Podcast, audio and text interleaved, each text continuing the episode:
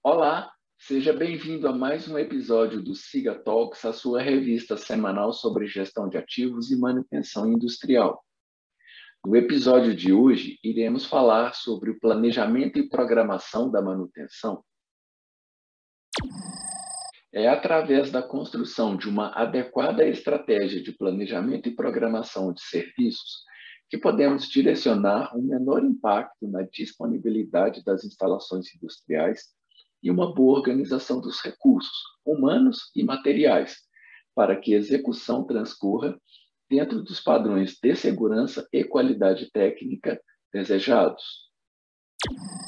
Para falar sobre o tema de hoje, recebo aqui o Maurício Madruga, gaúcho engenheiro de automação pela Universidade Federal do Rio Grande e planejador de manutenção da Sagres Agenciamentos Marítimos.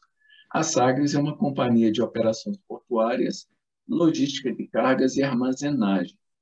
Maurício realiza o planejamento da manutenção das unidades de Rio Grande, Pelotas e Guaíba. Bom dia, Maurício, tudo bem? Bom dia, Luciano. Tudo bem contigo? Tudo jóia. Maurício, qual a importância do processo de planejamento e programação da manutenção na performance dos ativos físicos? Uh, bom, Luciano, uh, atualmente a visão que se tem da, da, manutenção é melhor que antigamente, né? Uh, onde hoje a manutenção acaba sendo melhor vista dentro das organizações e com isso o planejamento e a programação se torna cada vez mais bem conceituado dentro dessas organizações. Uh, Pode-se considerar que o processo de planejamento e programação é a parte tática e estratégica da manutenção. Uh, assim, tendo como a importância e objetivos do processo de planejamento, programação da manutenção, como garantir a execução dos serviços preventivos para minimizar falhas, garantir e aumentar a confiabilidade e disponibilidade da performance dos ativos físicos, mitigar riscos para uma execução produtiva e segura, assim como a retomada do ativo à operação após as intervenções, atendendo todos os requisitos de qualidade e de segurança. Maurício, o processo de planejamento ele deve envolver as áreas de interface com a manutenção? Certamente, Luciano. O processo de planejamento pode-se dizer que é um conjunto de engrenagens que combinam entre si, é, que para o sistema, no caso, o planejamento funcionar, depende do bom funcionamento de todas essas engrenagens.